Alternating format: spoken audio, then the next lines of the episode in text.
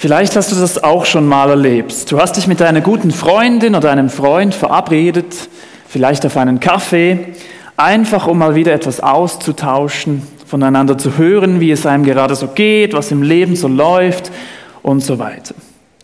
Und dann setzt ihr euch hin, irgendwo in einem gemütlichen Café und, und deine Freundin oder dein Freund beginnt zu erzählen. Sie erzählt und erzählt und redet und redet und redet immer weiter und hört gar nicht mehr auf. Irgendwann nach dem Treffen merkst du dann so, hm, also vor lauter Erzählen hat mein Gegenüber irgendwie mich aus dem Blick vergessen, verloren. Mein Gegenüber hat total vergessen, mich zu fragen, wie es mir denn überhaupt geht.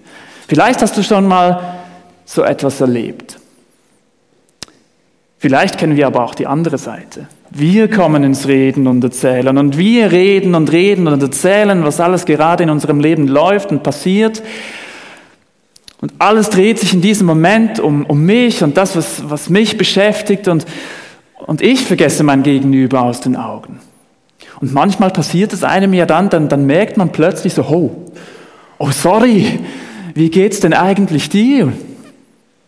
Vielleicht kennst du die Seite ja auch. Und aus dem eigentlich geplanten Gespräch, aus dem Dialog ist eben ein Monolog geworden. Im Gespräch mit Gott beim Beten kann es das auch geben. Da kann das eben auch passieren. Wie schnell passiert es mir doch, dass sich in meinem Gebet irgendwie alles um mich dreht. Um mich und meine Bedürfnisse. Letzten Sonntag und diesen Sonntag schauen wir uns das Vaterunser Gebet an. Die Freunde von Jesus, die Jünger, haben, hatten ihn gefragt, wie sie denn beten können. Und Jesus hatte ihnen dann geantwortet und, und hat ihnen das wohl bekannteste Gebet überhaupt gelehrt, eben das Vaterunser. Und Claudio hat uns letzte Woche im, im Gottesdienst auf die Grundstruktur dieses Vaters, Vaterunser Gebets aufmerksam gemacht. Und natürlich können wir auch heute noch dieses Gebet genau so in diesen Worten beten und wir wollen das heute zu diesem Anlass auch tun. Aber wir können es auch als Hilfegerüst für unser persönliches eigenes Beten nutzen. Und dabei fällt eben auf, zuerst geht es in diesem Gebet um Gott und seine Sache. Der Beter schaut zuerst weg von sich hin zu Gott. Also wer diesen ersten Teil von dieser kurzen Serie noch nicht gehört hat, lade ich euch ein, schaut es euch doch auf YouTube noch nachträglich an. Im Vater unser Gebet in diesen ersten drei Sätzen, da lesen wir drei Bitten, die auf Gott bezogen sind. Und dann direkt danach wechselt die Perspektive. Die Verse 11 bis 13, da liegt dann der Fokus auf uns Menschen. Und wenn wir diesen, diese Gegenüberstellung so anschauen, dann merken wir, es fällt etwas ganz Zentrales auf. Jesus, quasi der Erfinder dieses Gebets, nimmt unsere menschlichen Bedürfnisse total ernst. Jesus lädt uns ein, mit, der, mit dieser Gebetsanleitung nenne ich es mal, dass wir Gott unsere Bedürfnisse sagen, sie in Worte fassen, sie aussprechen. Gott ist ein Schöpfer, der seine Welt und uns Menschen, die er erschaffen hat, liebt. Und darum wünscht er sich auch, dass wir ihm sagen, was wir uns wünschen, was unsere Bedürfnisse sind. Wir dürfen Gott um alles bitten. Um alles, was wir brauchen. Und zwar in dieser ganz festen Gewissheit, dass Gott selbst sogar noch mehr um uns und unser Leben besorgt ist, wie wir selbst das sind. Es liegt Gott noch mehr an uns als uns an uns selbst. Wir wollen heute Morgen dieses, diese zweite Hälfte dieses Gebets, auf diese zweite Hälfte eingehen. Und wir starten mit dieser ersten Bitte, Vers 11.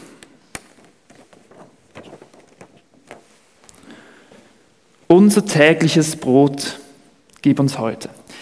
In der damaligen Zeit war Brot neben Wasser das Grundnahrungsmittel überhaupt. Wenn man zur biblischen Zeit von, von Brotessen gesprochen hat, dann war häufig eine ganze Mahlzeit damit gemeint. Und auch im biblischen Kontext wurde der Begriff Brot auch für den ganzen Lebensunterhalt im Allgemeinen genutzt. Also wenn Jesus hier von Brot spricht, dann, dann ist sicher hier auch Nahrung gemeint, darüber hinaus aber auch einfach alles, was wir für unser menschliches Leben hier auf dieser Welt brauchen. Also eben Essen und Trinken, aber auch Kleidung, Schuhe, Schlafplatz, eine Wohnung, Geld, Beziehungen und so weiter. In dieser ersten Bitte geht es also darum, dass wir Gott um alles bitten, was wir für unser Leben brauchen. Soweit alles klar und logisch, total verständlich. Gehen wir zum nächsten Satz. Oder vielleicht lohnt sich doch ein zweiter Blick auf diese Bitte. Denn was ist es denn eigentlich, was wir wirklich nötig haben für unser Leben? Je nach Lebenssituation schwingt in dieser Zeile vermutlich ganz schön Unterschiedliches mit. Bei einer Person, die zum Beispiel eine chronische Erkrankung, an einer chronischen Erkrankung leidet, geht bestimmt etwas ganz anderes durch den Kopf, wenn sie diese Zeile betet, als eine Person, bei der gerade alles rund läuft und alles super ist. Oder was bedeutet diese Zeile, unser tägliches Brot gib uns heute für eine obdachlose Person? Und was für, was für eine Bedeutung hat diese Zeile für einen Millionär, der sich alles leisten kann?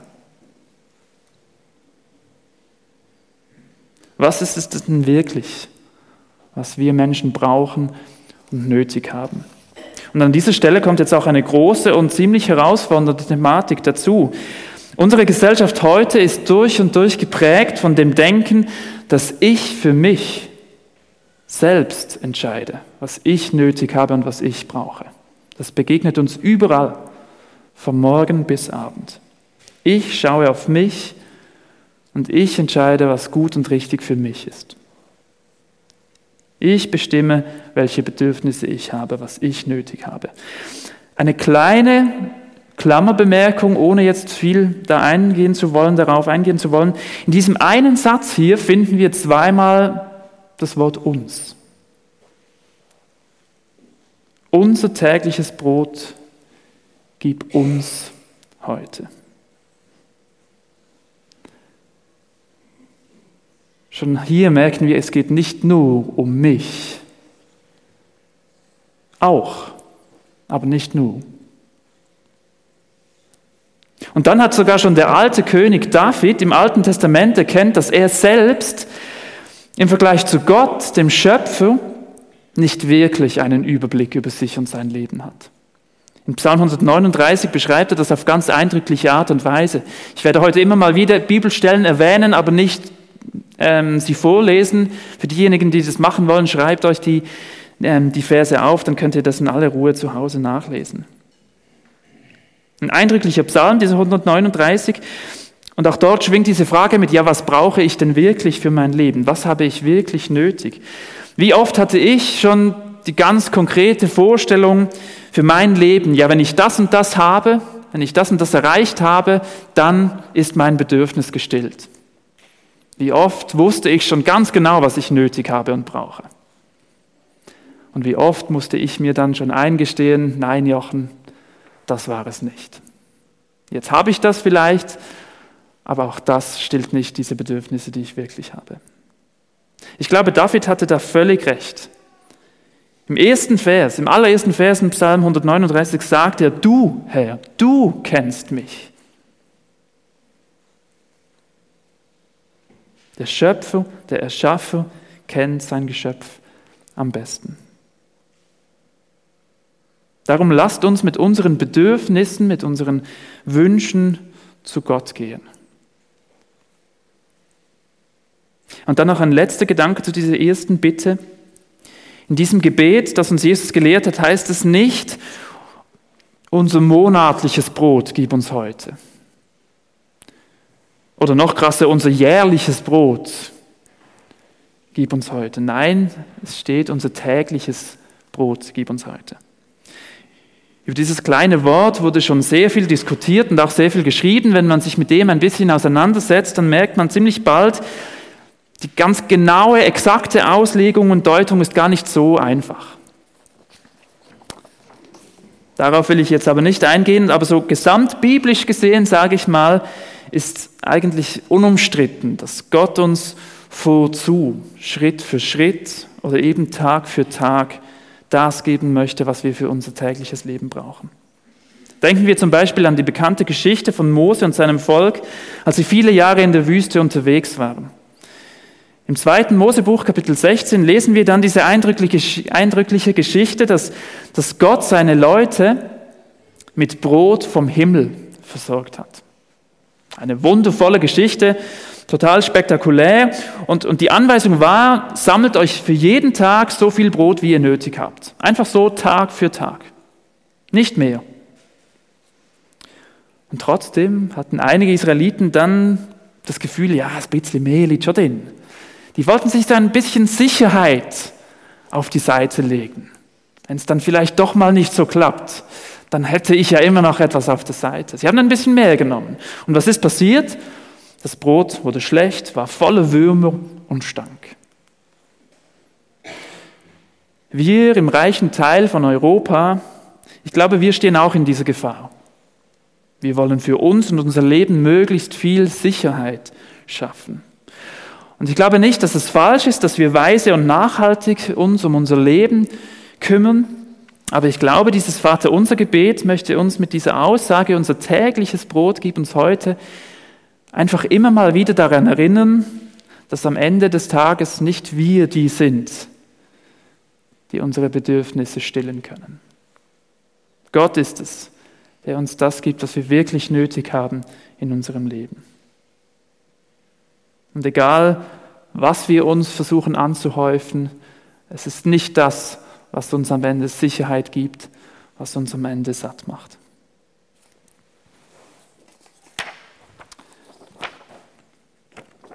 Der zweite Satz,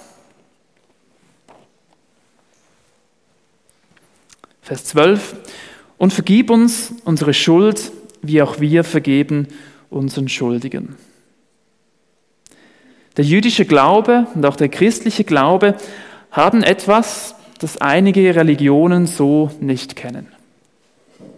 In einigen Religionen und Weltanschauungen oder vielleicht auch philosophischen Überzeugungen zieht eine einzelne Tat ewige und unabänderliche Konsequenzen nach sich.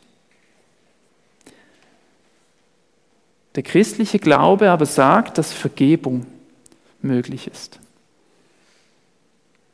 Und er sagt, dass Vergebung durch Gottes Liebe Realität werden kann. Nicht einfach nur eine Floskel ist, sondern erlebbar sein kann.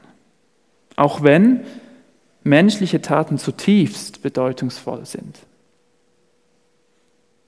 Aber Vergebung ist möglich, weil Gott selbst in Jesus die, die folgeschwere Konsequenz aller Schuld am Kreuz getragen hat. Und trotzdem sagt Jesus hier in diesem Gebet, dass wir beten, dass wenn wir beten, wir auch immer wieder um Vergebung für unsere Schuld beten sollen. Also auch wenn wir mit Jesus leben, mit ihm durchs Leben gehen, wenn wir dieses Geschenk von, von der Vergebung von Jesus angenommen haben, dann werden wir immer wieder Gott gegenüber und anderen Menschen gegenüber schuldig. Die Geschichte von Jesus wie er seinen Freunden die Füße gewaschen hat, hilft uns, das irgendwie ein bisschen einzuordnen. Diese Geschichte nachlesen können wir im Johannesevangelium Kapitel 13. Einer seiner Jünger, Petrus, ähm, war da gerade in Aktion. Jesus kam und wollte Petrus die Füße waschen. Und da sagte dann Petrus zu Jesus, ja, nein, nein, sicher nicht du und so. Und er sagte dann, Herr, wenn du das wirklich machen willst, dann wasche mir nicht nur die Füße, wasch mir auch die Hände und den Kopf. Vermutlich hat Petrus gespürt, dass da noch ganz viel in ihm und an ihm ist, das noch nicht so dem entspricht, wie Jesus das vorgelebt hat. Und dann sagt Jesus in Vers 10, wer ein Bad genommen hat, ist ganz rein. Er braucht sich später nur noch die Füße zu waschen. Dieses Bad ist ein Bild der Taufe. Diese bewusste Umkehr eines Menschen zu Gott. Die Entscheidung, ja, ich will mit dir, Gott, leben. Aber eben dieser Staub, den wir tagtäglich an unseren Füßen sammeln, den dürfen wir immer wieder zu Jesus bringen. Er vergibt uns gerne. Und dann kommt da eben auch noch dieser zweite Satzteil. Wie auch wir vergeben unseren Schuldigern. Jesus fordert uns auf, Menschen zu vergeben, die schuldig geworden sind. An einer anderen Stelle in der Bibel haben wir auch wieder diesen Petrus, Matthäus 18. Da fragte Jesus, wie oft man denn jemanden vergeben sollte. Vermutlich so mit der Intention, ja, irgendwann ist dann vielleicht auch mal genug. Er fragte ja, wie oft muss ich dann jemandem vergeben? Und dann sagt Jesus diese herausfordernde Antwort, nicht siebenmal, sondern siebzigmal siebenmal. Eine Anspielung auf unbegrenzte Vergebung. Und Jesus erzählt dann direkt im Anschluss eine Geschichte. Er ist ein König, der seinem Knecht seine Schuld vergibt. Er hat diesem Knecht seine Schuld vergeben und ihn befreit von dieser Schuld. Dieser Knecht hat jetzt Vergebung erlebt, seine Schuld ist weg und was macht er? Er fordert trotzdem die Schuld von seinen Leuten, die ihm etwas schuldig sind, ein. Also obwohl er selbst Vergebung erlebt hat, lebt er selbst anderen gegenüber keine Vergebung. Und in dieser Geschichte macht Jesus dann deutlich, dass zwischen Vergebung erfahren und selber erleben und Vergebung leben anderen gegenüber ein direkter Zusammenhang besteht. Und das wird auch deutlich in zwei Sätzen direkt nach dem Vater unser, die auch von Jesus kommen, die Verse 14 und 15. Wenn ihr den Menschen ihre Verfehlungen vergebt, wird euer Vater im Himmel auch euch vergeben. Wenn ihr aber den Menschen nicht vergebt, wird euer Vater im Himmel euch eure Verfehlungen auch nicht vergeben.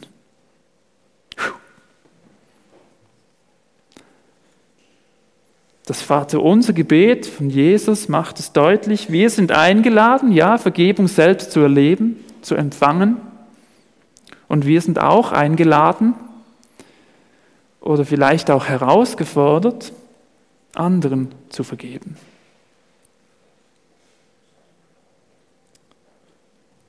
Vergebung empfangen und Vergebung leben, etwas, das Hand in Hand unterwegs ist. Also spätestens jetzt müssen wir sagen, dieses Gebet, dieses Vaterunser Gebet, das ist gar nicht so ohne. Das Gebet hat es definitiv in sich. Wir kommen zum nächsten Satz.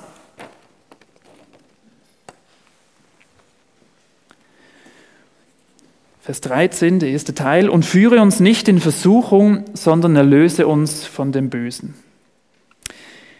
Jesus ermutigt uns, dass wir regelmäßig dafür beten sollen, dass sich nicht Dinge in unserem Leben einschleichen, die uns von ihm trennen, die unsere Beziehung, die unserer Beziehung zu Gott schaden.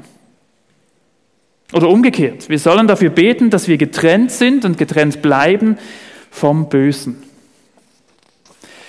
Wenn man diesen Satz jetzt so liest, dann könnte man sich die Frage stellen, ja, ob Gott denn selbst derjenige ist, der eben versucht, der uns Menschen versucht. Ich meine, die Bibel ist diesbezüglich aber relativ klar. In Jakobus 1, auch so eine Stelle, die ihr gerne mal nachlesen dürft, steht, dass Gott selbst niemanden versucht, in dem Sinne, dass er einen Menschen von der Wahrheit oder vom Gehorsam abbringen will. Das macht Gott nie. Gott kann aber zulassen, dass sein Gegenspieler, ich nenne ihn mal den Versucher, dass er aber an uns herantritt und uns von Gott abbringen will.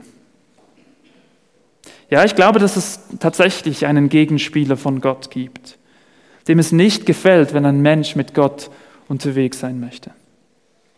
Und ich glaube auch, dass er versucht, den Menschen von Gott wegzuholen. Einer von meinen Dozenten hat mal Folgendes erzählt, und das ist mir sehr hängen geblieben. Er selbst hatte einige Jahre in den Niederlanden studiert und gelebt, ähm, in der, in der Küstennähe, in der Nähe der, vom großen Hafen. Und dort hat er mit vielen Menschen aus der, der Weltmeerseefahrt zu tun gehabt. Und er hat uns erzählt, dass man da auf sehr, sehr unterschiedliche Menschen aus unterschiedlichsten Bereichen der Welt stößt. Menschen mit ganz unterschiedlichen Hintergründen, Menschen mit den unterschiedlichsten Einflüssen. Und er hat erzählt, er hat dann auch einige Beispiele erzählt, wo er ganz konkret auch, auch selber erlebt hat und bestätigen kann, jawohl, das Böse, das, das gibt es tatsächlich. Das Böse hat auch Macht. Hat uns da einige Geschichten erzählt, ja. Aber, und das fand ich dann enorm ermutigend und spannend, er hat dann auch gesagt, wenn wir mit Jesus unterwegs sind und durchs Leben mit ihm gehen, dann, dann brauchen wir in keiner Sekunde Angst zu haben. Denn Jesus hat das Böse besiegt und er ist stärker als alles andere. Und er hat uns einen Rat gegeben und den habe ich mir zu Herzen genommen. Er hat gesagt, lebt in diesem Bewusstsein, dass das Böse Realität ist, dass es das gibt, dass es existiert lebt in diesem Bewusstsein, aber hat er gesagt, wir müssen auch nicht hinter jeder Ecke oder hinter jedem Gebüsch jetzt den Teufel vermuten.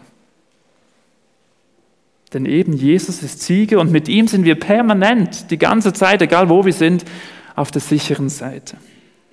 Diese Einstellung hat mir sehr gefallen und ich möchte so auch durchs Leben gehen. Und trotzdem ist es gut und wichtig, dass wir diesen Vers 13 hier ernst nehmen. Es ist gut und wichtig, dass wir immer wieder über unser Leben nachdenken und mit Jesus darüber ins Gespräch kommen. Wo spüre ich vielleicht ein ungesundes Ziehen? Wo gibt es Dinge in meinem Leben, die mich vielleicht auch von Jesus wegziehen wollen, wegbringen wollen? Und wo braucht es möglicherweise in meinem Leben eine klare Trennung, wo ich sage, nein, ich stelle mich auf die Seite von Jesus und da hat etwas anderes da keinen Platz.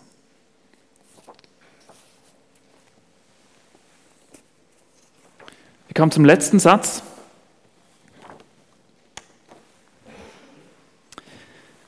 Vers 13b, denn dein ist das Reich und die Kraft und die Herrlichkeit in Ewigkeit.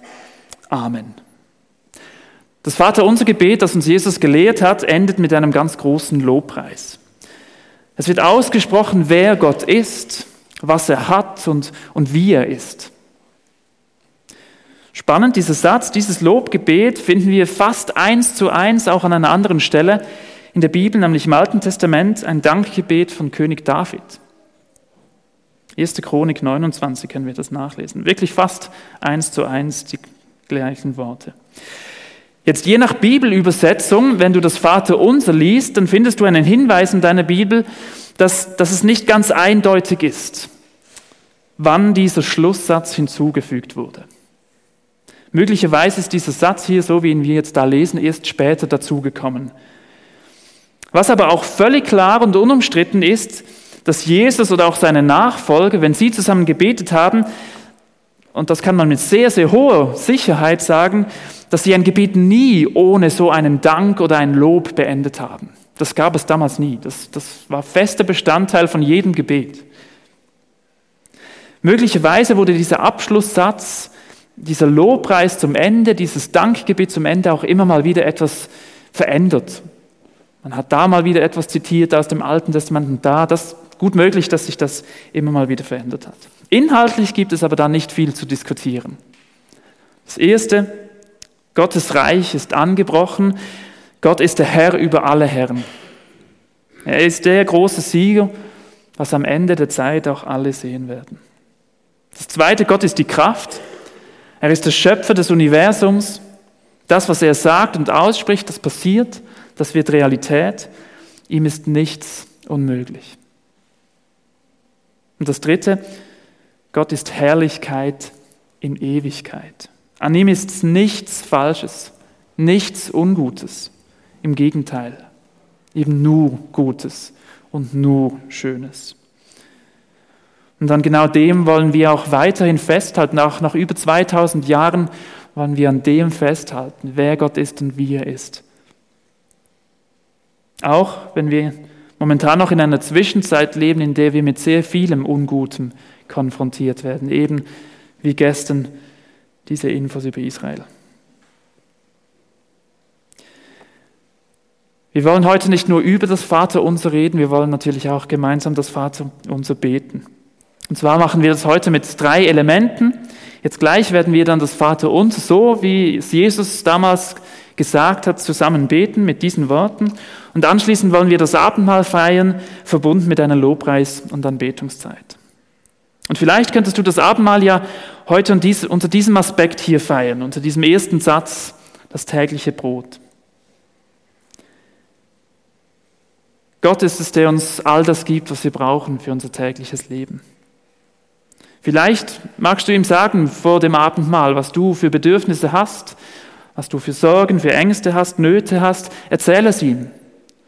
Und dann bring diese Anliegen, diese Bedürfnisse, diese Wünsche Bring sie zu diesem Abendmahlstisch und gib sie Gott ab. Und bitte ihn, dass er dir dann das nötige Brot gibt, das du in der jetzigen Situation brauchst. Vielleicht feierst du heute aber das Abendmahl auch unter diesem zweiten Aspekt, unter dem Aspekt der Vergebung. Vielleicht ist dir bewusst geworden, dass du schuldig geworden bist. Dann darfst du Gott um Vergebung bitten. Bring ihm diese Schuld an den Abendmahlstisch. Vielleicht ist aber auch der zweite Satzteil dran. Vielleicht ist es dran, jemandem zu vergeben, der schuldig geworden ist an dir. Vielleicht ein erster Schritt heute, eine erste Entscheidung, ja doch, ich will mich auf diesen Weg machen, ich möchte dieser Person vergeben können, dann lade ich dich ein. Feiere unter diesem Aspekt heute das Abendmahl. Vielleicht hast du schon mal einen ersten Schritt gemacht, dann ist vielleicht ein zweiter dran oder ein dritter. Du weißt es am besten. Vielleicht magst du das Abendmahl aber auch unter diesem dritten Aspekt feiern, diese Ampel da. Du möchtest Gott Danke sagen, dass er der große Sieger ist über alles Böse und Ungute. Sag ihm Danke dafür. Und gleichzeitig leben wir aber in einer Welt, in der das Ungute und Böse noch da ist. Und vielleicht gibt es Dinge in deinem Leben, die dich von Jesus wegziehen wollen, dann lade ich dich ein, rede mit Gott über diese Dinge. Und vielleicht gibt es ja das eine oder andere, das du ganz bewusst bei Gott ablegen möchtest oder dich klar abwenden möchtest und sagen, nein, ich stelle mich hier auf die Seite von Jesus. Und dann wollen wir auch gleichzeitig loben und Gott preisen, eben dann mit der Anbetungszeit. Ich lese uns die Einsetzungsworte vom aus Matthäus 26, so wie Jesus mit seinen Freunden, mit seinen Jüngern das Abendmahl gefeiert hat. Im weiteren Verlauf des Essens nahm Jesus Brot, dankte Gott dafür, brach es in Stücke und gab es den Jüngern mit den Worten, nehmt und esst, das ist mein Leib. Dann nahm er einen Becher mit Wein, sprach ein Dankgebet, gab ihn den Jüngern und sagte, trinkt alle daraus. Das ist mein Blut, das Blut des Bundes, das für viele zur Vergebung der Sünden vergossen wird. Ich sage euch, von jetzt an werde ich nicht mehr vom Saft der Reben trinken, bis zu dem Tag, an dem ich den neuen Wein im Reich meines Vaters mit euch trinken werde. Und danach lesen wir dann, haben sie gemeinsam ein Loblied gesungen.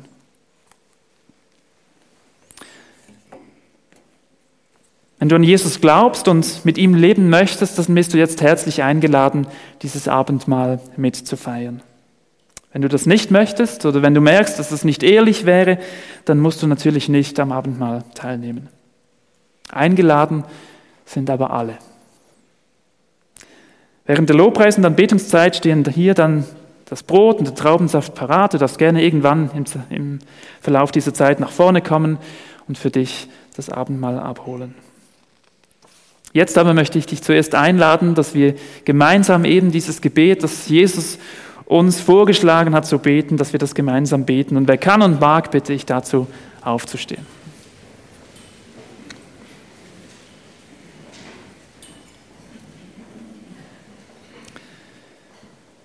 Unser Vater im Himmel, dein Name werde geheiligt, dein Reich komme, dein Wille geschehe, wie im Himmel, so auf Erden.